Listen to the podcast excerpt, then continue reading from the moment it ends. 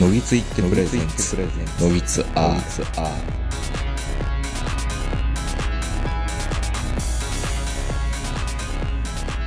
どうも皆さんこんばんは、東横名人です。えー本日は、えー静岡県のふもとっぱらキャンプ場からお届けしております。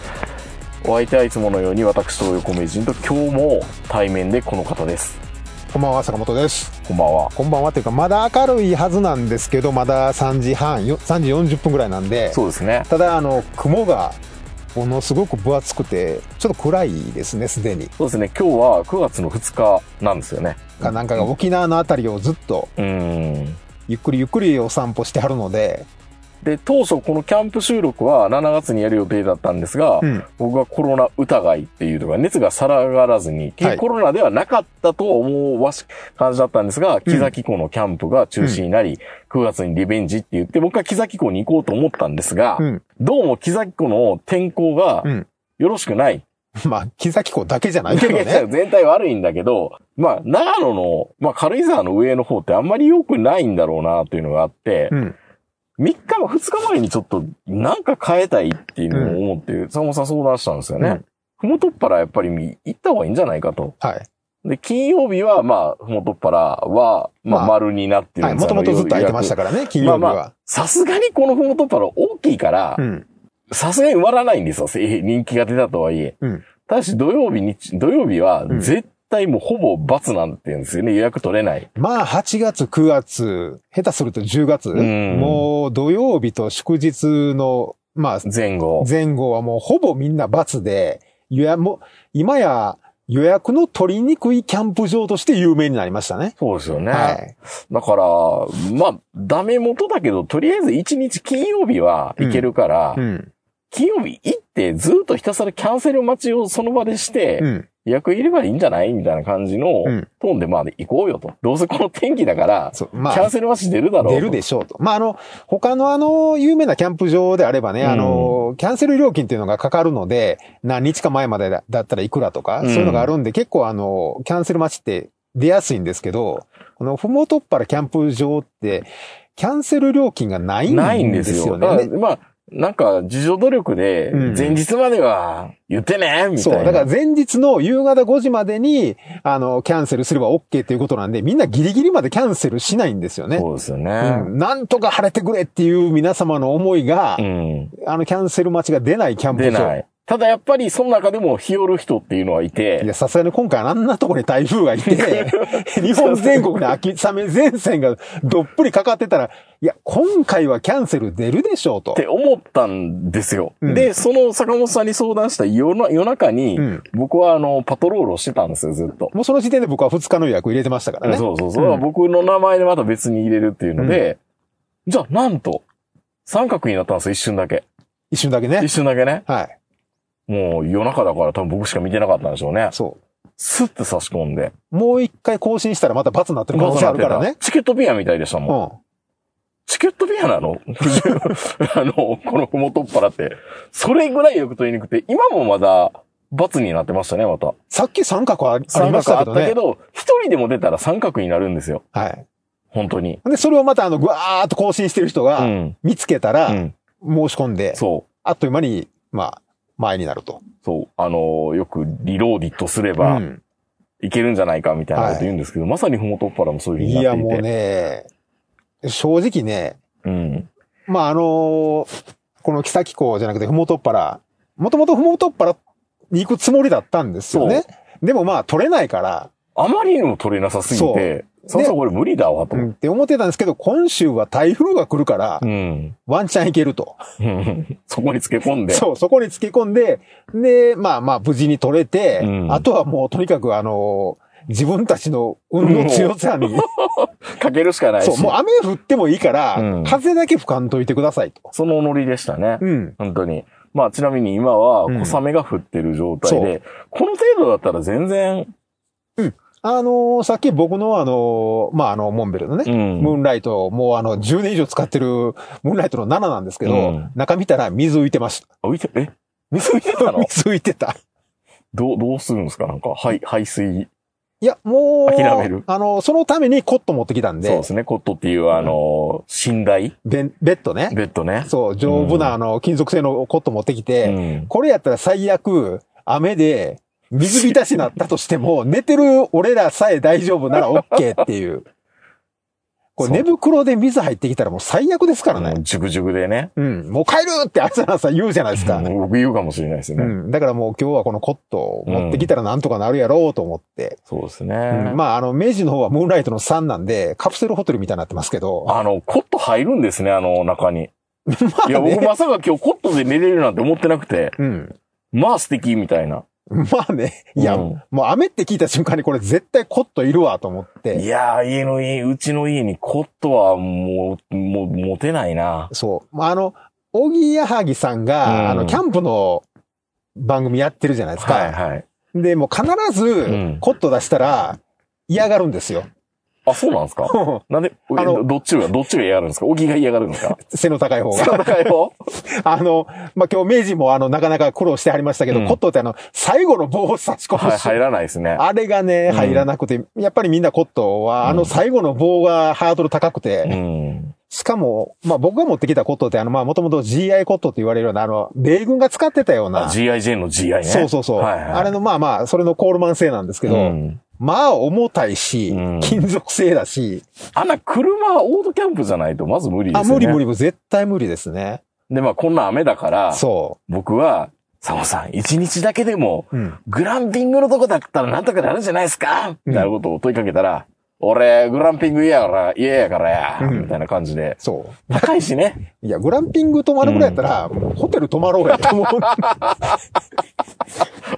お温泉宿行った方がいいかもね。そう、慰安旅行みたいなそう、感じでね。温泉着いたらもう温泉宿でいいやんって。そこまでリラックスしたいんやったらね。うんうん。それでもいいような気もするけどね。そう、中途半端やん、グランピングって。そうそう。うん。まあ、ちなみに、木崎港はいつか行ってみたいでいや、すけどね。木崎港は本当にいいキャンプ場ですよ。うん。で、近くにあの、温泉施設があるからうん、まあ、あそこはあそこうで、ん。アニメの聖地なんですよね、もともとね。なんかね、うん。で、あの、結構あの、コスプレイヤーからも、あの、で、煉獄さんのコスプレをするとこ？なんかね、あの、うんなんか、橋、橋があるじゃないですか。うん湖に飛び出してる。うん。だからあの橋の上で、こう、コスプレイヤーさんが写真撮ったりとか、まあ、いろいろ結構有名なとこではあるんですよ。ああ、そうなんですね。うん。で、まあ、言ってもね、あのーやっぱり涼しい。うん。おそらくここよりも、まだ何度か低いですよ。低いです。うん。だから、ビビって僕、あの、いろんな厚着の服を持ってくるがためにですよ。だかうん。らキャンプ行くのに僕はあの、スーツケース持ってきてますからね、ガラガラの。そうやね。なんかね、出張のサラリーマンみたいな格好で、いきなりあの、今日、まあ、あの、甲府駅の前で待ち合わせたんですよ。そうですね、僕は前乗りしてたんで、こそう。にで一回、僕、う明治の前通通ったんです通った。あ、気づいてくれへんわ。いや、気づきましたよ。あ、うんあ、こう立ってるやん。で、まあ、ぐるっと回ってきたら、ほんだら、わーっと手振ってるんですよ。うん俺、俺俺俺ってスーツケースをガラガラって引いた。うんなんか、これからアウトドア行くっていう雰囲気がみじんもなくて。なんか、百貨店に、うん。あの、展示会じゃないけど、うん。出店するそうそうそう。職人さんみたいな感じでしたね。うん。なんかもうね、あの、うんもう、スーツ姿でキャンプ場に行く怪しい探検隊みたいな、そんなおっさんがなんかこう、両手で手振って、まあまあ恥ずかしいけどしょうがないよなと思って赤信号で止まってて、はよ乗れやと思ったら、離れていくんですよ、この人。いや、赤信号で止まってるから、はよ乗れやって言ってんいや、のにそ、の信号変わるかなと思ってすぐ。全然変われへん変。われへんかったね。全ね然変われへん。何してんのって思ったら、なんか曲がったところでまたそこで手振ってるんですよ。なんか、どうか東南アジアの別、なんか原住民じゃないけど、ようわからん動きすんなと思って、まあそこでまああの乗せて、うん。で、まあ甲府から、えっ、と、ふもとっぱらまで、そうですね。まあいつものコースですよね。いつものコースで。上食い式を通ってね。ええ前な、僕らの世代だけですかね。なんか上食い式に来るとちょっとテンション上がるのは。みんなテンション上がるでしょ。やっぱり？うん。俺らみたいなやつがおるからいつまで経っても風評被害っていうのがなくなれへんじゃないの？だって何も影も形もなくて、上食い式ってついてるのはふれあいセンターとうん郵便局ぐらいしかないですよ、もう。毎回そこ通ったら上食い式の看板通って、上食い式来ましたって言うやん。言うね。うん。だっても俺らぐらいやう、で。脊髄反射だもんだって、それは。松本城の横のうん。裁判官、なんか宿舎みたいなとこ行って、うんここここって。河野さ そう、河野さんの家みたいん。な。うん。まあ本当にね、風評被害っていうのはひどいなって思うんですけど。いや、でも本当にね、キャンプ収録ってね、うんあの、ずっとコロナ、はいはい。あー開けてからって言うと、開けずに、まあ、結結局開けずに、今一番あかん時ですけど。そうそうそう。まあ、でも東京はまあ、下り坂になってきてるからいいのかなと思うんですけどね。いや、でもね、うん今こうやって見たら、半径50メートル誰もいないですよ。いや、ここ、ふもとっぱらはね、うん。今、すごい雨降ってるから、うん。で、えーまあ、いっぱいっていうのもあるんだけど、うんふもとっぱら、やや傾斜地なんですよ。そで、僕らいつもふもとっぱらの一番富士山に近いところって言ったら、聞き、聞こえはいいんだけど、うん富士山が見えにくいところに行ってるんでう。そう。すよね。なんかやっぱ、ふもとっぱらって言ったら、うんこの上の方からね、うん。ものすごい雄大な景色の向こうに富士山が見えてうて、ん。もう、ゆるキャンですっていう感じのそうですよね。景色がふもとっぱら。うん。僕らあの下の方で、今横なんかあの、雨降りすぎて池みたいになってるもん。だから、だから、沼地っていうか、湿地帯みたいなところで行って。なんでわざわざ、あいつらあんなところにテント張ってんねやろうって、周りから見たら、不思議に思うかもしれないですけど、まあ、ラジオ、ラジオのために来てるんで、夜だよっていう、そうそうそう。来んなよ、ここら辺、沼地やからって。多分来ないですよ。いや、来おへんやろうね。ん。で、前までふもとっぱらって、うんトイレもうちょっと分散してくれてたんですけど、なんかあの、工事現場にあるようなトそうそうそう。イレがね。それでも綺麗ですよ、全然、うん普通のキャンプ場からしたら。うんで、中央にすごいでっかいあずま、あずま屋ができて、めっちゃ綺麗んですよ、トイレが。なんかね、もうちょっと1億じゃ立たへんやろっていうような綺麗なトイレが。いやいやいや、1億では立つよ、全然。いや、でもすごい綺麗な。あそこに常駐してるおばちゃんい、い、い必要だと思う、あれだったら。うんで、あの、売店もできてて、うんで、前は、林の奥の方で、なんかこう、え、ここ入っていったら入り口みたいな感じやったんが、うん今は、ふもとっぱらみたいに綺麗なゲートができていて、や、よう金儲けてるんでいや、しょうね。儲けてるっていうのはあれですけど、まあ、あの、もちろん儲けていただいて全然いいんですけどいいと思うよ、あ人もー増えてると思う、あのスタッフも。スタッフがね、多分ね。うん。だってもう、高速の入り口みたいなゲートになってますからね、料金所が。もうそのうちイオンの駐車場みたいになるよ。うんもうナンバープレート読み取った瞬間にあのバー開くみたいな。すごいね。うん、いや、でもね、おそらくうん今日本で一番有名なキャンプ場に近いんじゃないですか。そうでしょうね。ああまあ、うんこんまあ、あの、はっきり言って富士山も見えないし、うん今雲が厚くて、どんよりとしてるんですけど、まあ、こういう天候条件でないとう、ん。っ来れない。ていうとこまで高値の花になっちゃったのかもしれない。まあ、僕らこれで3回目ですかね、そうですここでラジオ撮るのは。はい。僕はプライベートにその間に1回うん、行って、僕もプライベートでうん2回ぐらい来てるかな。で、その時に、うん。いやー、ラジオじゃないキャンプって、めっちゃいいなってやっぱ思ったんですよ。何もやることないからね。そうん。う。で、ご飯のことだけご飯のことだけひたすら考えて、あ、あったかいご飯どうやってやりつくのかなっていうことばっかり考えるって、めっちゃ贅沢じゃないですか。でここの人今日ラジオ収録で来てんのにご飯のことばっかり言うんですよね。うん。そうですよ。何いいですか？どうします米、か米、米はどうしますの？米は何で炊きますの もう米炊くなんて選択肢全くなくて、ラジオで来てるからね。ラジオで来てるからコンビニでおにぎり買うんちゃうの？なんやったら僕らいつも本当にコンビニのおにぎりと、うん。お湯沸かすことすらしなかったですからね、今そうまで。。そしたらまあ前回あのコーヒーないのって突然言われたから、じゃあ今回はコーヒーのためだけにうん。岩谷の風丸くんを買ってきてですうね。ん。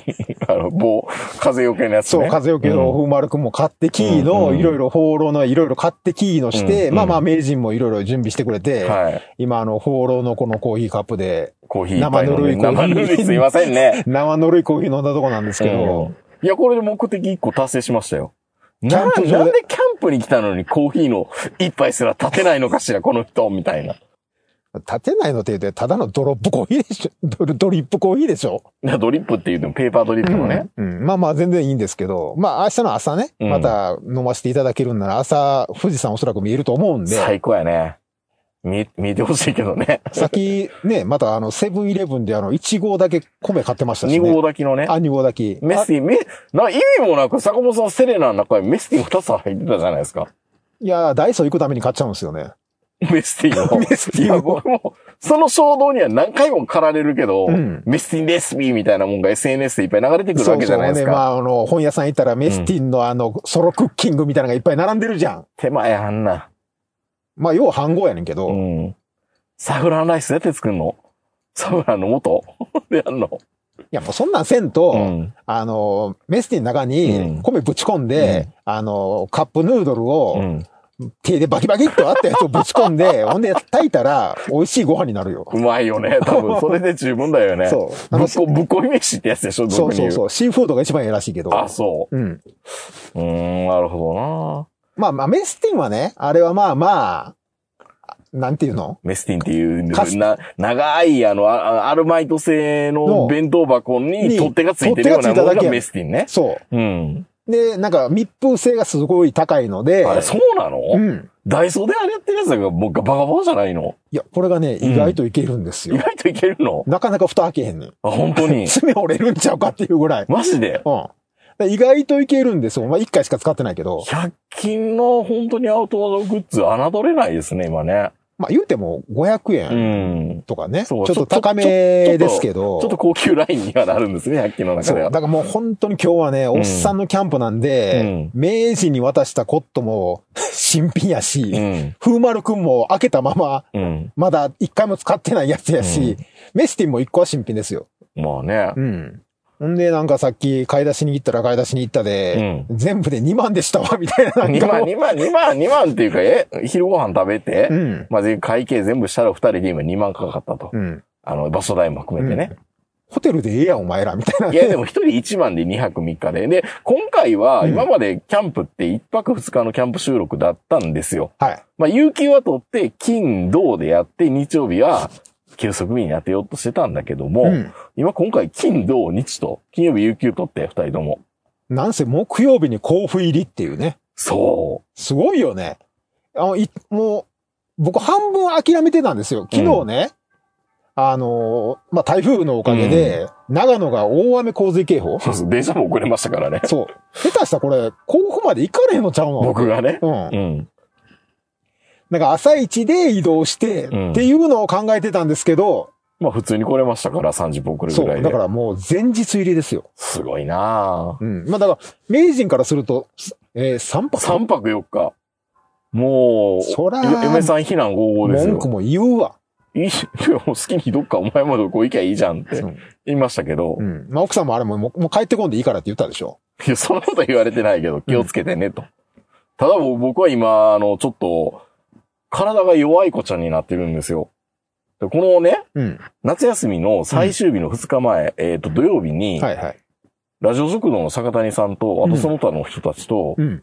京王百貨店の上に、あの、ビアガーデンの隣に、うんバーベキュースペースがあるんですよ。あ、バーベキュー収録？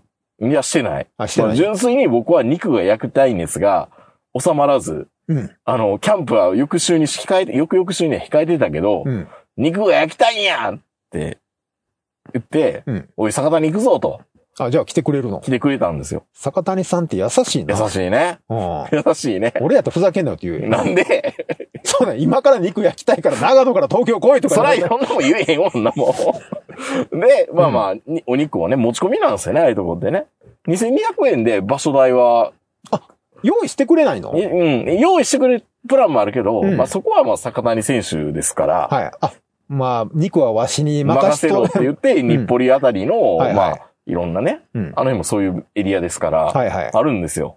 あ、そういう、元々のあの、南大阪みたいなエリアなの？いや、あるみたいですね。あ、やっぱり。あのー韓国人街とか。はいはい。あ、結構じゃあそういうあの、肉的なものうはん。多い。だから、ちょっと感動したのが、マルチョウって僕らホルモン、あ、ホルモンもあるの？ホルモンも持ってきてくれて、マルチョウが本当にマルチョウだなっていう、何？原体っていうか切ってない状態のマルチョウ？あじゃあそこに行ったらカスうどんとか。そうそうそう、できそうなぐらいの。うん。で、マルチョウをハサミでバシバシバシバシ切って、はいはで、いろんなもんを出してくれるんですよ。いはい。はいはい。で、まあ、ラム肉はいはいはとか、イカとかまあ、買ったりとかしてやったんですけど、い。いいな、俺も坂谷さん欲しいな、近くに。近くに？うん。まあでも、肉のプロフェッショナルだから、坂本さんは。いや、長野に肉屋さんがないからね。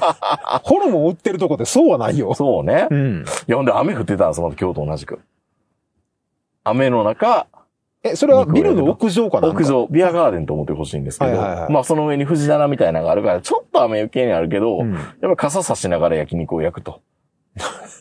大の大人が。大のとか4人で。で、まあまあ、まあまあまあまあまあまあまあ、よかったね。はいお疲れさんありがとう、坂田さんありがとうって言って帰って、まあ寝るんですけど、うん寝てる最中になんかめちゃめちゃ戻しそうになるんですよね。はいはい。あの、食いすぎたんだなと思ってたら、明け方にとうとう、うんトイレに駆け込んで、あら、坂谷肉が。坂谷、坂谷肉が。坂谷、肉坂谷肉が坂。谷肉が。いや、坂谷さんが悪いんじゃないんですよ。坂谷さんが悪いわけじゃないですよ。坂谷さんが持ってきた肉が悪いだけやからね。いや、それが、僕が、うん多分、僕ね、多分ラム肉ダメなんですよ、おそらく。で、それは先言うといてもらわんと。いやいやいや、で、ただ、それもちゃんとやかいいんやろうなと思ったけど、うんうんラム肉でよく言うのが、これ、半生でも食えるでっていうのをみんな言うんですよ。そんな俺初めて聞いたで。いやいや、半生、そんな初めて聞いたで。新鮮長野のジビエ扱ってる人はみんなよう焼けってみんな言うよ。ウェルダン、ウェルダンって、そう、いやいやいやもう、しっかり焼けって。しっかり焼けって。うん。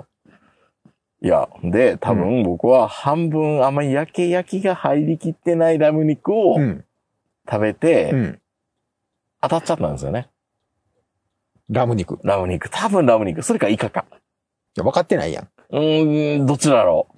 それ確かめるためにもうラム肉買うかって言いましたけど、うん勘弁してくれと僕は言いましたからい。やいや、そこはだから、うんどっちか切り分けとかないとうん、原因が分かんないじゃないですか。イカのお疑いもこあるんですね。のまま一生イカかラム肉かって悩みながら暮らしていくの？うん。まあそうやったらいいけど。それで、それでもイカ、イカもラム肉も諦めます人生選ぶんやったらそれでもいいですけど。まあ、いイカで当たるってあんまないかなと思うんですいや、けど、ね。ありますよ。ある？あるある。痛い。すげえ痛いみたいな。あ、そう。兄がね。あ、兄はイカには入らないんでしょ？鮭とかでしょ？サバとか。え、入るよ。入るの？入る入る。イカにも。イカにもイクラにも何にでも入るあいつら。なあ、兄めちゃめちゃ最近流行ってるらしいじゃないですか。とにかくね、みんなね、あの、兄を見つけてはツイッターに上げるっていうのがすごい流行ってて。アニサキっすね。そう兄って言ってるけど。うん。うん。あとあの、ブロッコリーの虫を探すとかね。ああのね、ブロッコリーの虫とか探し始めたらあ。う、ん。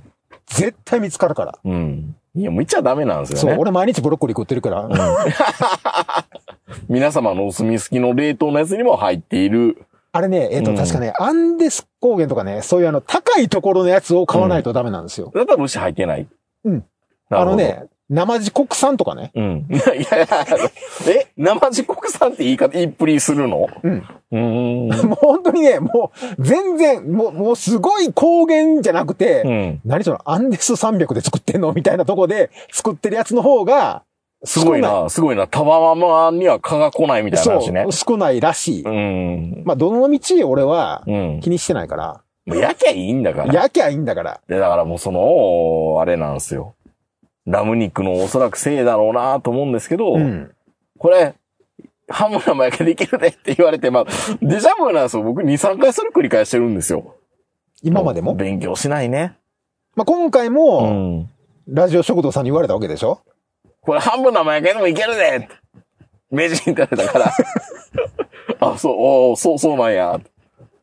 で、で、まあまあ、ピーピー、お腹ピーピーだけだったらいいんですけど、うん。明け方熱、ちょっと熱っぽいなと思って、うん。測ったら39だったんですよ。コロナやん。いや、そうなんですよ。いや、コロナやん、それいや、は。食あたりで僕熱出るって初めてで、うん。コロナかなって思って。もしくはサル痘やん。サル痘？いや、わ今いろいろあるから。あるから今いっぱいあって。いや、でもそれです。夏休みの大事な大事な夏休みの最終日が、うん。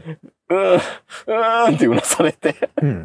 明日から仕事やのに熱出てる、どうしよう。申し訳でき、申し訳ないな、みたいな。でも嫁はんバカじゃないのみたいな感じで言うじゃないですか。いや、言うじゃないですかって、そんな冷たい嫁さんに会ったことがないから分からへんけど、いやいや、39度の熱でうなされてる旦那さんにバカじゃないのって。またってなるじゃないですか。大丈夫って言ってくれるけど、うん。まあ今までもあったんでしょだから要はラム肉に当たったことが。そうそうそう。だったら焼けばよかったじゃん、ちゃんと。いや、だから洋服奥さんが、ううちなん魚でも肉でも何でも、た半分食べ終わってる時に、うん。焼けてるっていつも聞くんですよね。あの、本当に、世の中の奥さんっうて、ん、焼きたがるよね。焼きたがるよね。すげえ焼きたがるよね。これ、逆に発がん性あるんちゃうんっていうぐらい焼くよね。焼く焼く。いや、本当に、あの、でこれ、中、うんまだちょっとでも赤かったら、うん。いや、焼けてない。じゃあもう爽やかのハンバーグ、爽やかじゃないな、もう、なんか、あの、静岡かどっかの、はハンバーグ食べれないじゃないであの、すか。半分生焼けどころか、ほぼ、ほぼ生焼けみたいな。ユッケ食ってんのかみたいな。うん。そっとするよね食べれないですよ。あの人らはね。うん、だって、なんかね、下手したら、うん餃子もう、ん。ぐるんぐるん、なんかもう360度焼く勢いで、うん。もうカチカチやん、これって。うんまあね。うん。女の人って本当焼きたがる。まあ、その気持ちはよくわかるし。まあ、火通ってないと、うんあの、明治みたいに、な後でお腹うんうん言う人がおるからね。うん、そうで、そんなん、料理出したらこっちのせいになるやん。そうですね。だからもう、よう焼いて、なんやったらもう、あの、せっかくの英語の肉やけど、1センチ角に切って、うんサイコロステーキみたいにしいて、や、それはもう、あの、とろけるって言えないんですよそうね。そうそう、カチカチ。それ、ホルモンのカリカリみたいな感じになってるカリやねん。何これもう銀ガムに包んであった、なんか変な肉なんみたいなぐらい焼くのがいいねん。金紙の成形肉なのか、そうそうカルパスなのかよくわからないですね、あれね。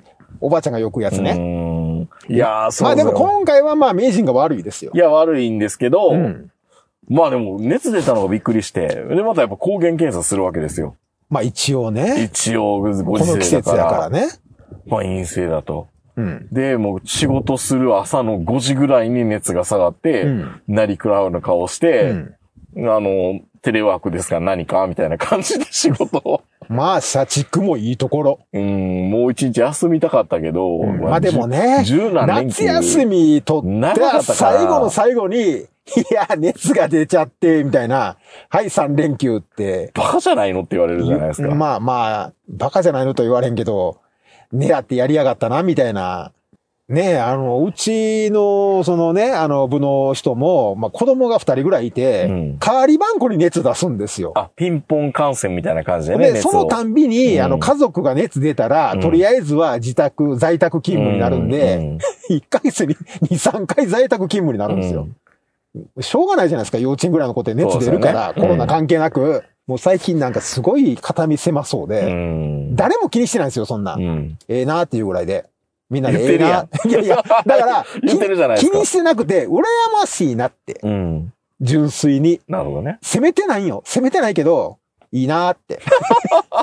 まあ、それが嫌なんでしょうね、やっぱりね。ね。うんまあでも本当にちょっと気をつけないとね、肉はね。いや、俺は、まあまあ、その血の滴るうん。肉が好きなわけではないんですけど、まあ、ラム肉もマトンもみんな食うんですよう。ん。あの、ジビエも食うんですけど、おな、当たったことがなくうて、ん。全く。あの、柿とかも当たったこといや、ない？柿もないですね。あのーもしかしたら、うん。気づいてないだけかもわかんないですけど。情報ね、うん僕一番びっくりしたのは、うん。長崎の佐世保に旅行行った時に、はい。佐世保のね、どっか五島列島、五島うどんに当た当たる。いやいや、あの、ちくわを食べたんですよ。はいはい。ちくわに当たったことがある。え何それ？わからん。でも、何食ったってちくわしかないんですよ。えその3日間ちくわしか食ってないの？いやいや、その一日、もうその昼から全然食ってなくてちくわしか食ってないんだけど、うん。多分ちくわに当たって、なんか古かったの？うん、わからない。なんかコンビニ見かけるごとに、うんごめん、ちょっとトイレ貸してって言って、レンタカー 置いて。ちくわってそんな危ない食べ物やったっけ？わからない。でも、なんかちょっとそれトラウマですね。だたまにあの、旅行地行ってちくわが出てくると。たまになんかあの、こうんのお土産屋さんじゃないけど、うん古いビニールに入ったちくわ売ってるじゃないですか。うん俺、あの手のちくわ、ちょっと怖い。ですよね。うん。いやー、だから。かといって、あうの、んスーパーに置いてある、あの、山積みの、うんまあ、長野ですとビタミンちくわっていうのが一はいはい番はい、有名ですね。有名なんですけど、うん。まあ、あれはまあね、冷蔵されてるんで、まだいいんですけど、なんかたまになんか雑貨屋とかでなんか普通に置いてません？うん。怖い。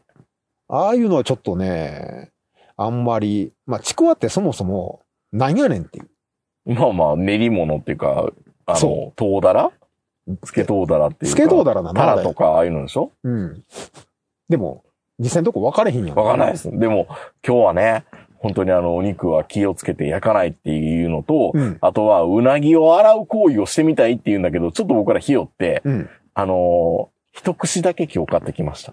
もう皆さん忘れてると思うんですけど、うなぎって洗ったら美味しいらしいんですよ。よく言うんですよね、そういうみんなね。うんいっぺんやってみたいんだけど、まあうん肉もいっぱい買ったから、二日もあるし、どこで洗うのうなぎ？うん一応この辺で洗っていいんじゃないですか。で、ツイッターにあげるんでしょ？多分私しかやってないことって。いやいやふもとっぱら、ふも、ふもとっぱらキャンプ場でうなぎを洗うみたいな。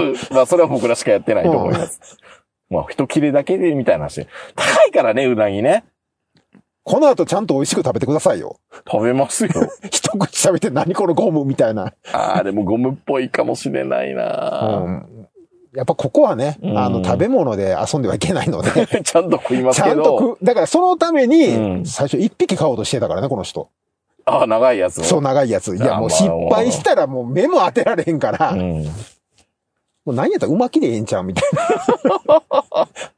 と いうことで、今日は食べるキャンプ食べるということで、頑張りたいなと思います。はいよろしくお願いします。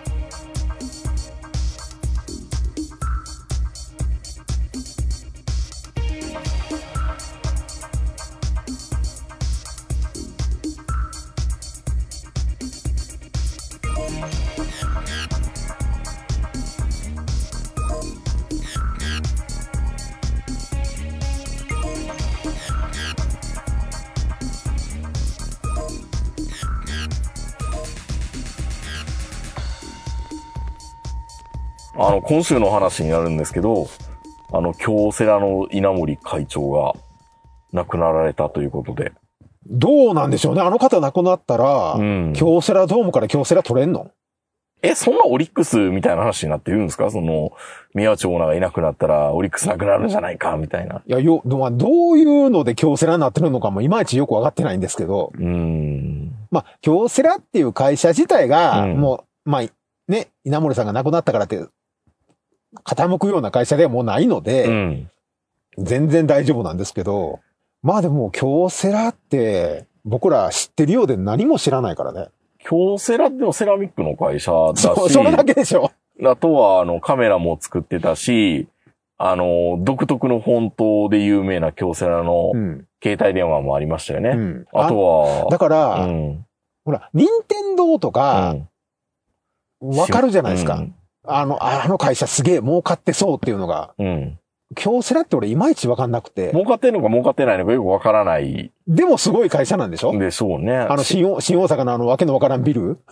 え、キーエンスのこと言って そうるそうそうう。んあの、あの、傾くんじゃないかって傾。倒れそうなあのビル。ポキって言ったら折れるんじゃないかっていう。でもあのキーエンスも、うん俺らは、すごいっていうのだけうで、ん。実際キーエンスって言ったら、ちっこいラジコンとかう、ん。なんかいや、そんなことない、そんなことない。なんか、放送前がコマーシャルやってましたよ。そうそうなんかねあったらいいな、こんなセンサー、キーエンスってだからやってましたよ。センサーとか、うんそういうのだけで、なんであんなビル建つのかようわからんっていう。あと、高速のプロボックスがめっちゃ速いっていうね。それプロボックスが偉いだけで別に、キーエンス偉いわけない。キーエンスの社員がうん命削りながら走ってるってよく聞くあじゃないですか。の人らの ETC のあの、通り過ぎるスピードはすごいもんね。ギリギリ狙ってるのかみたいなね。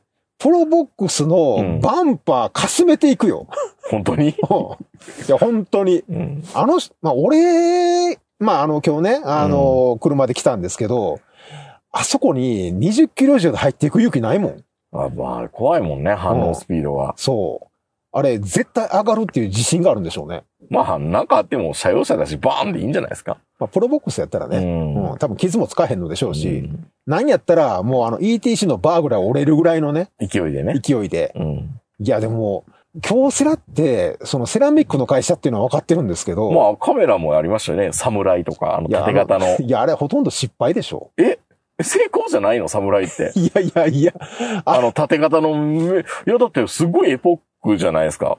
侍って、ど、どんなんで言ったらいいんだろうな。昔のビデオカメラに近いような形そう、あの、の、片手で縦に持つみたいな。縦に持つカメラ。うん。で、名前が侍ですよ。うん、いいじゃないですか。誰が買うねん。いやいや、買ってたんじゃないですか？いや、買ってたけど、うんか本当のカメラ好きな人だって、うん。多分買ってないと思いますよ。こんな極物みたいな。いや、まああの頃ね、極物のカメラいっぱい出てたんですよ。うんブリッジカメラみたいなやつもいっぱい出てたんですけど、うん侍はないわ。あ、そう ん侍はないですね。う。でも、侍っていう名前で、うん。ハイエイとあの、ソニーのハンディカムの OEM をう、ん。侍のブランドで売ってましたよ。安いんですよ、そっちの方が。僕は学生の時、侍のハイエイトを持ってましたよ。ハイエイトって画質が良かったもんね。うん。っていうか、それであの世界的企業になるの？侍で。いやいやいや、侍にはなってないけど、やっぱセラミックでしょ？だからセラミックって何なの、半導体とか、絶対0度とかそういう。スペースシャトルの外側に貼ってあるやつ？それが京セラやったの？そんなん初めて聞いた。いやいやいや。そういうわけではないと思うけど、うん。僕らは京セラのことは何も知らなくてですね、稲森さんの話しか出てこないんですよ。そう、稲森さんのことしかわかんないんですよ。かといって、まあ稲森さんがうん何をやったかもよくわからなくて、そうなんですよ。本当稲なんか森さん。JAL を救ったとか、ジャルは救った。うん。まあ、JAL を救ったのか、リリストラしたのか、ようわからんけど、でも、立ち直らせたのは確かなんでしょ？そうなんです。だから経営の神様と言われてるんですけど、経営の神様いっぱいおるな。日本にはね、今どうなんだろう？まあ、孫さんとか、うん。うん。まあ、孫さんはこれからでしょう。柳井さんとか、柳井さんとか。柳井さんもこれからでしょじゃあ誰がいいの？ニトリの社長とか？う。今？うん。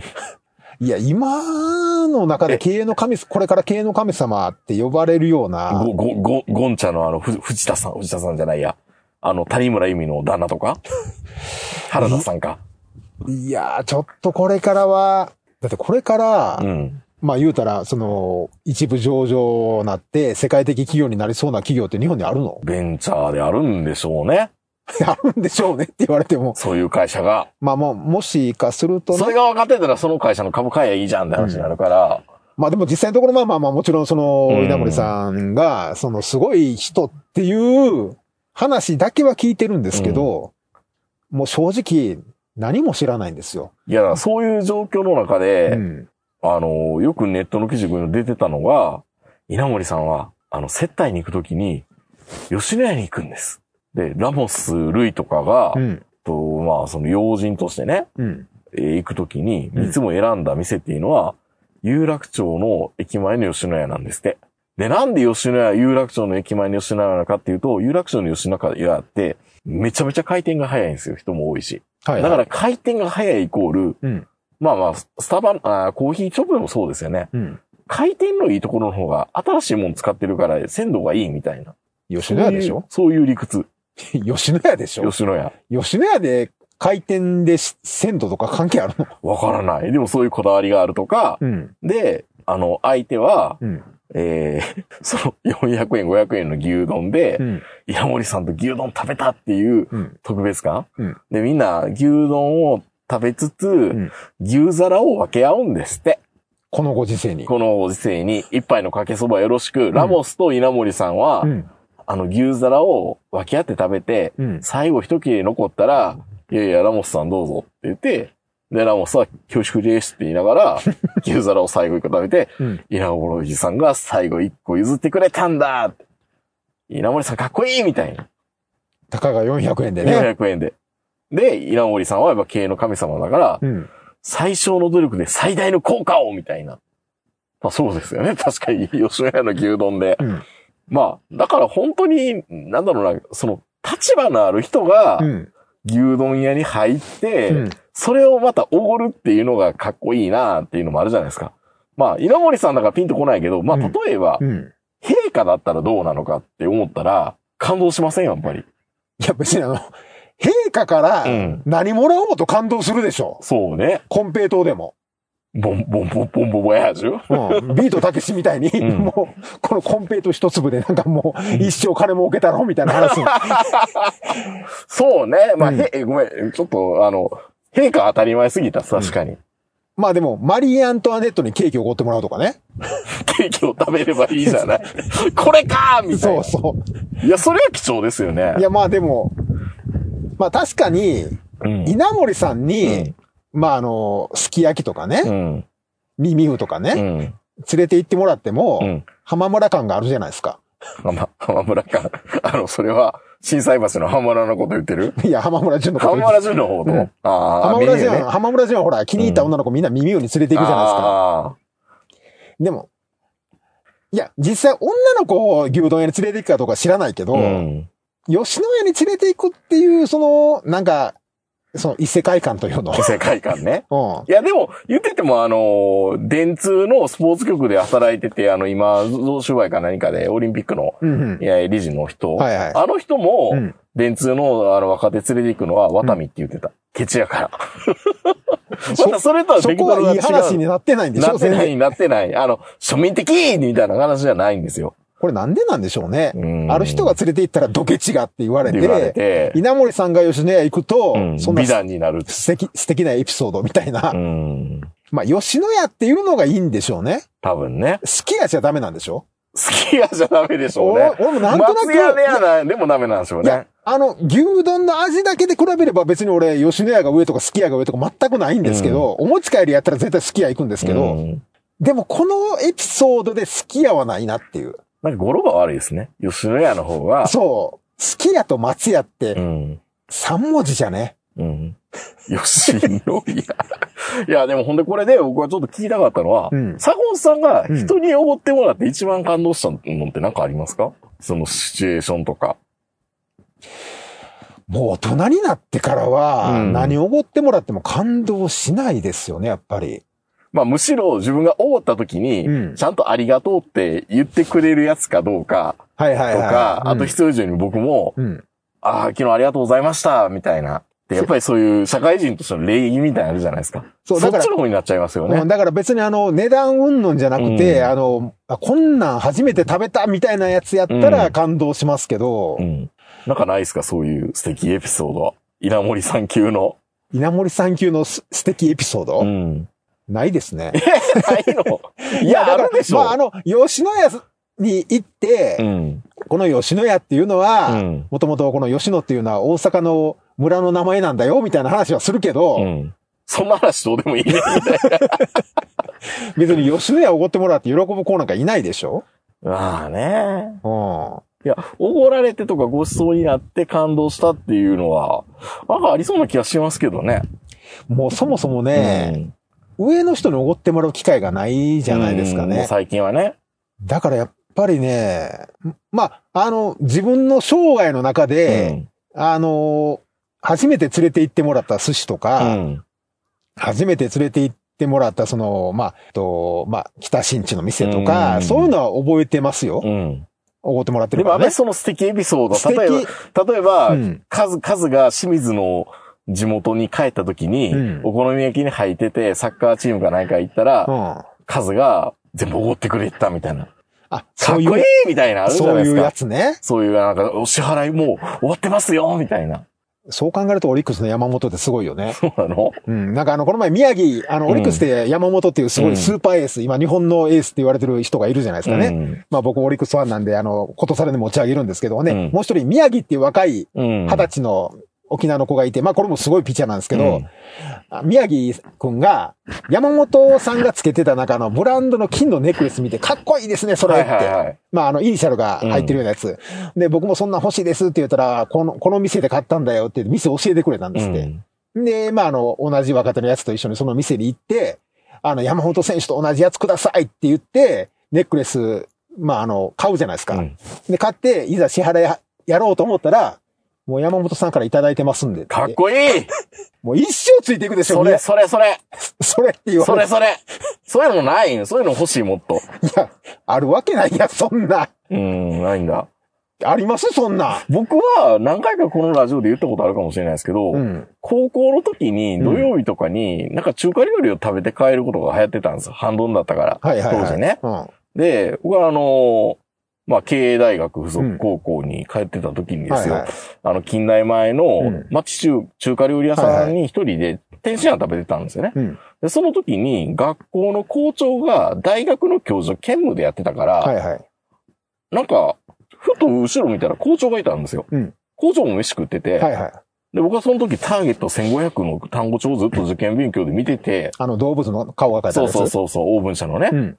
でそれでやってたから、お、頑張っとんなーみたいな感じ言われて、うん。なんかおごってくれたと。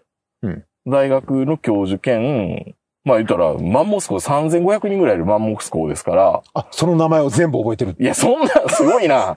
すごいな、そんな田中角栄的な。で、東横くんか、みたいな。そんなこと言われないけど、うん。頑張っとんなって言ってくれながら、出したろわって出してくれたのは、うん。結構、なんかコテコテのおっちゃんでしたけど、うん。なんかすごい好きになりましたね、それで。もう絶対あの選挙の時に票を入れるタイプやな。うん。いや、そう、買収やんそういうことそういうこと買収？買収？い今度の今度の学長選挙頼むで、みたいな。やいやいやいや、でも、校長が、うん。校長が一回の、ううんーん、ね、生徒に、おごる？まあ、勉強してる。勉強してたから、うん関心や関心や、なんか天津飯食いながら単語帳見てたから、うん、そすせ先生からしたらいい風に映ったのかな校長からしう。たらも。う、現代版二宮金次郎。金次郎みたいな天津飯食いながら。天津飯食いながら。大体僕らがその、あの、付属高校だからみんな遊んでるんですよ。あの、まあまあねあの親不孝通りみたいなところがあるから。上に行けるからね。そう。で、大体その、制服を脱いで、うん。遊びに行って先生に捕まるみたいなね。うんだから風物詩だったんですけど、うんよう、鶴橋のあたりにようおったわ。いたでしょうちの高校の人ね。そう。まあそういうのもあったから、うん歌詞やなみたいな感じだったのか、うん。でもなんか、う、う、目上の人からおごってもらったので一番感動したのは、やっぱりそれかな。なんか普通だったら、会社の上司からして、それはおごって当たり前って言ったら申し訳ないけど、うん。うん、そんな感じはあるじゃないですか。はいはいはいありがとうございます。でも、学校の校長からおごってくれるっていうのは、逆に、いいや、なんか校長からしたらあんまやっちゃいけないんじゃないか、みたいなのもあるじゃないですか。まあ、あの、えー下関国際高校の、うん。えーあの監督もう、ん。かき氷を今度ばかりはおごってあげたのかな？うん。どうなのかなっていう。まあ、いろいろ、いろいろとあのね、クラッシュかき氷になんとかとか言われてるけど。逸話がいっぱいある人ですから。うんいや、面白い。あの人僕と同い年だったんですけどね。まあでも、まあ結果を出した以上ね、うんみんな、あの、昔のことはあんまり言わんようになったけど。そうそう。まあ、スクールオーズみたいな感じで。うん。あの人やったっけ？あの、なんかあの、21世紀枠になったら恥やからみたいな。言ってたのは。これはいろいろ出てくるなと。まあ、それは相手の仙台育英もそうですけどね。うん。いや、でも本当に、でも僕はそれは一番、いや、本当にね、だからその、基本的に俺誰かにおごってもらううん。記憶がほとんどないんですよ。あ、そうん。う。なんかかっこいい踊り方したいけどね。うん。あ、でもね、かっこいいおごり方かどうかわかんないですけど、うん高校の時に、うんいつもあの、学校の帰りに喫茶店寄ってたんですよね、その頃。おで、そこ行くと、その、まあまあ古いもう夜はスナックやるような喫ー茶店で、うんで、カランカランって入ると、あの、みんなタバコ吸いながら全員座ってるわけですよ。悪い雰囲気だ。悪い雰囲気で。で、うんまあ一番奥に行って、で、まあ言うてもみんなお金ないから、うんみんなあの、ジュースだけとか、うんコーヒーだけとか飲んでるんですけど、座るんだ、ずっと。そうそう、めんどくさいでしょ。立ち悪いなもう立ち立ち悪いんですけど、うんまあ俺新聞配達とかやってたから、うんいつもあの、ミックスジュースにサンドイッチって ちょっと贅沢な。贅沢なことをいつもしてて、で、俺がミックスジュースとサンドイッチを頼むと、みんなざわめくんですよね、やっぱり。おい、サンドイッチ食べてるぜ。そう。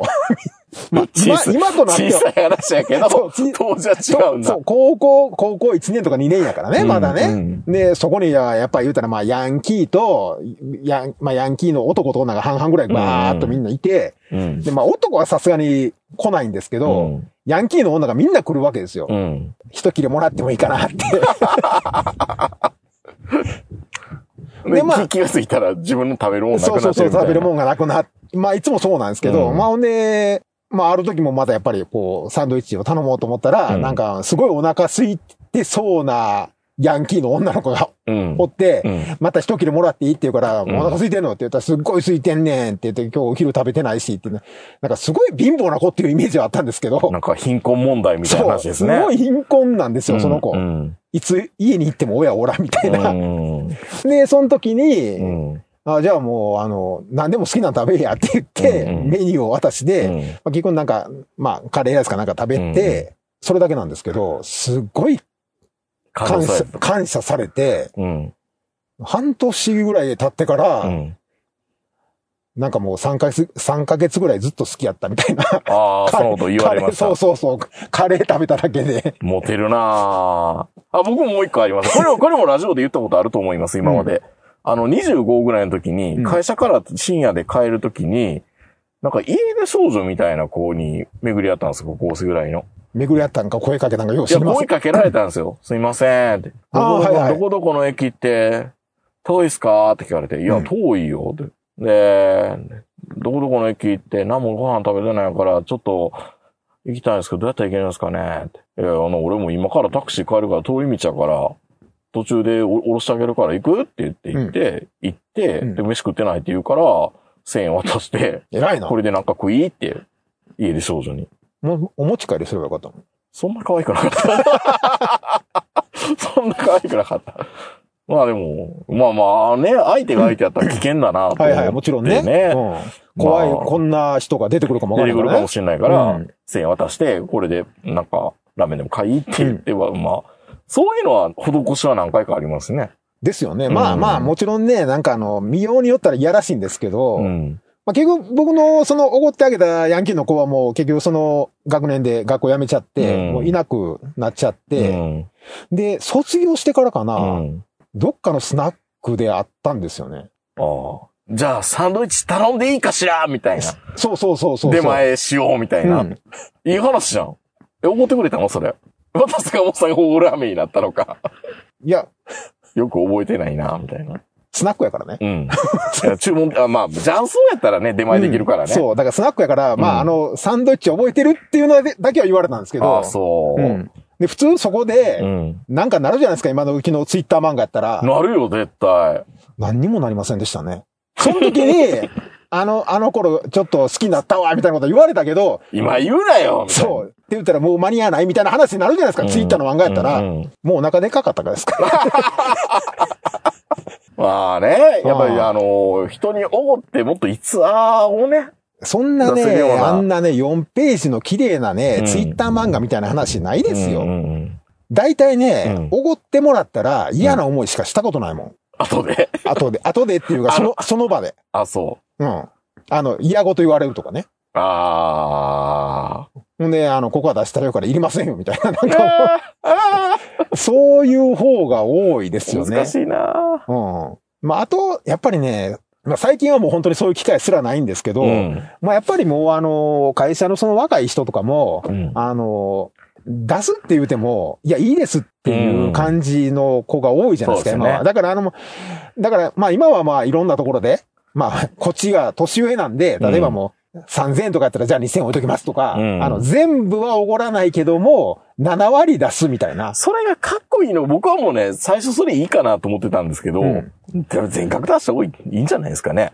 いや、全額は、うん。重い？いや、やらしいかなと思って。まあそうなんだ。だからね、どっちかよう分からへんねん。俺の中では、全額出したら、いやー、まあ、高い給料持てるからね、みたいな感じに。それだけ分稼いでるしな。そう。で例えば女の子で、僕は奥さんと付き合ってる時は、うん端数を出してもらってましたね。いや、だから、まあ、7800円やったら800円だけどさ。1000い1000円、1000円出しといてっていうみたいな感じとかね。や、奥さんになる予定の女の子やったら全部出しますよ。奥さんになる予定やったらね。うんでも、会社の女の子で全額出すと、なんか下心持ってるとか思われても嫌やし。まあ困りますね。だから、俺の中で、この下心と、うん。これは先輩のその線引きのラインが72%ぐらい。難しいな。まあだから大体7割ぐらいを出すみたいな。まあまあ、6ではないな、7かな、うんでも、みたいな。3人4人おるグループやったら、うんもう1万円置いといて、うんあとみんなで割ってって言えばいいじゃないですか。下駄履かすってイメージでね。そうそうそう。それやったら別にあの、誰かに、あの、下心あるとか全然関係ないんですけど、もう2人とかになると、もう7割ぐらい。大体、俺の中、別に計算してるわけじゃないよ。うん、まあまあ、感覚値でね。感覚で6 5でもないし、6でもないし、やっぱ7かな、そうそうみたいな。。外3860円俺出しとこうみたいな、そういうことはせんけど、まあ大体それぐらうい。ん、なるほどな。うん。まあ、稲森さんみたいなかっこいいおごり方っていうのをね。いや、だって吉野家に女の子連れて行って同じこと言えます？どうぞどうぞ、最後の一切れ。いや、そんな嫌でしょ、絶対。おっさんが食べ残した肉。そうですね。あれは、やっぱり、まずお、相手も男。あでうんも男でも嫌やな。じゃあ、今日帰りやりましょうか。いや、絶対嫌だ。だだって、さっきあの、俺が、名人の午後の紅茶を間違えて飲もうとしただけで、うん阿ビ共感やった違うよ。違う違う。さあさ、それ、その、その紅茶俺の？みたいな。いや、そう僕が、口つけるな、こいつみたいな。違う違う、セレ、セレラのとこに僕は、置いちゃダメなところに多分置いちゃったんですよね、あれね。そう、俺がいつも置いててるところここに。に置いちゃったんです僕が空いてたから。うん。さあさ、ストップみたいなう。ん。うん。口つけるな、このおっさんみいたいな。いやいやいや。いや、嫌でしょ坂本さんが。僕はいいですよ。や、僕もいいですよ。あ、そうなの？うん。そうなんだ。その後口ゆすぐけどね。えー、ペーみたいな。そうそう。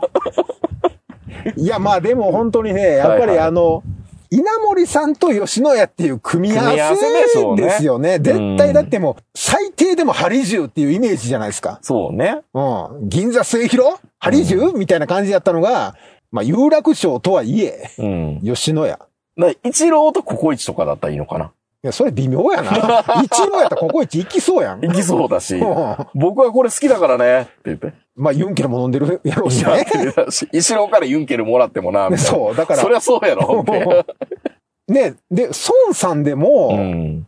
ああ、まあ、吉野家ありそうっちゃありそで、あと、ビル・ゲイツもよくマクドナルド並んでるのそうそうそうそうであれじゃないですかう。う。ん。ビル・ゲイツからう、ん。チキンナゲットをみんなに、100人に、100万プレゼントっていうのも、するよな、そら、みたいな。まあまあ、もちろんね、嬉しいけどまあ、ね。キアノ・リーブスがイギリスの、うんあの、素人から、うん結婚式来てって言ったら、来ちゃいました、みたいな、いやそれは感動するやろ。感動するけど。それは感動するそやろ。の線引き難しいないや、だからまあ、もう組み合わせですよね、やっぱりね。ね。組み合わせか。うん。まあ、もちろんね、稲森さんに誘ってもらってうん嬉しいのは、擬音ですけど、いうん。まあ、そりゃ、そりゃそうだろう、みたいな。や、それはそうやけど、うん。稲森さんに口聞いてもらって、うんお座敷に上がってみたいっていうのも、それは、それはあるよね。うんそれはありますよね。やっぱうん稲森さんに信用というかね、うん持ってもらってっていうのがあるんで。いや、ただちょっと気になるのは、もう大会社の社長って、お付きがすごいいっぱいいるじゃないですか、SP じゃないけど。はいはいはい。その時にラモスと稲森さんを囲んでたのかな、やっぱりお付きの人も並んで。え、もう店員さんとか店長ってみんなそうじゃないの？みんな京セラの社員が、うん。吉野家の有楽町店の社員のふりをして？そう。おいや、もともと、うんもうその店も、貸し切り？貸し切りもしくは、うん。も吉野家の貸し切りってやってみたいけど、なんかできそうな感じしますもんね、う、僕ら。絶対だからね、あの、うんラモスはうん、牛丼やと思ってるけど、うん中身、英語やで。英語の、とろけるみたいなそう、。とろけるようそんな、なことないよ。とろけるような牛丼出されてるの気づいてないだけやろ。そんなそんなことないよ。お米も特級品やろ、絶対。そんなことないよ。だその、その、お月とかが、本当にあの、友人のテーブルうで、ん。小汚いおっさん隣に食ってたのかなとかっていうそれもお付きの人でしょうね。演出？演出。舞台装置として働いてたの？だってそんな奈良県警みたいなことはないと思うで。そうね。うん。稲森さんですよ。いや、そう考えると、うんなんか、ほんまか？みたいな感じもあって、その牛丼はう、ん。千両みかんみたいなもんで、ただの牛丼じゃないからねっていう。そこに稲森さんが、この、もう、登場するだけでどんだけ金かかってんねんっていう。そうね。うん安いけど、安いけど、その家庭がね、うん、家庭がすごいお金かかってるから、わからない。なんやったら銀座のクラブ行く方が安いぐらい。安かったみたいなうん安い。まあまあ最近の銀座のクラブは危ないから高いみたいやけど、うん。だから、だからね、まあでも、まあ肝心なこと言うの忘れてましたけど、お亡くなりになられてるんで、はい。お悔やみを申し上げないといけないんで。そうですね。まずはね。まあまあ、日本の経済の。いや、本当にね、でもうん本当に僕、京セラとか、まあ村田製作所でも何でもそうなんですけど、うん僕らが知らないその世界的企業が何やってるかよくわからんっていうね。まあ本当にあの、かっこいいおごり方っていうのをもっと勉強したい年頃なんで、僕も。いや、本当はうね、ん。これからなんですよね。そうです。僕らはおごる立場にう、ん。かっこいい、どうやってかっこいいおごり方したらいいのかなって。もうだって、これ、今のご時世で女の子に、うんあちらの方ですとか、もう払っていただきましたとか、もうなんかある意味、性的搾取とか言われそうな。そセクハラとかって、あちらのお客様からですからもう言えないですよね。いや無理無理無理無理無理無理無理無理って。う。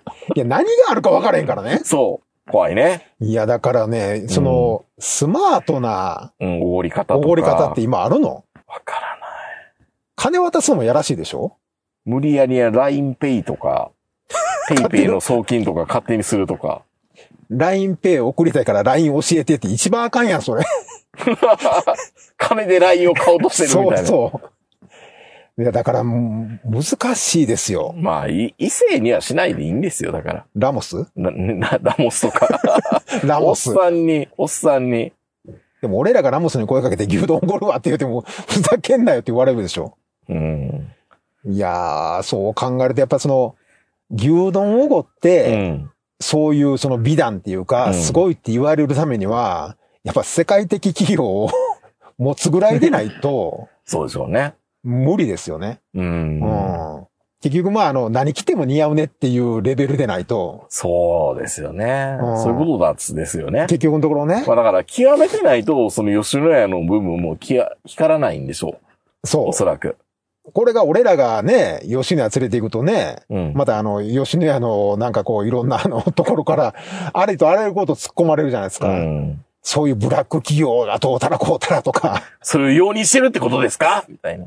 だからね、難しいですよね。なんでしたっそういうけあのー生娘しゃぶ漬け戦略 そうそう。あれ、稲森さんやったら何も言われないわけでしょ？言われないですよね。ラモスはどういう言い方になるんだろうな。小汚いおっさん、うん。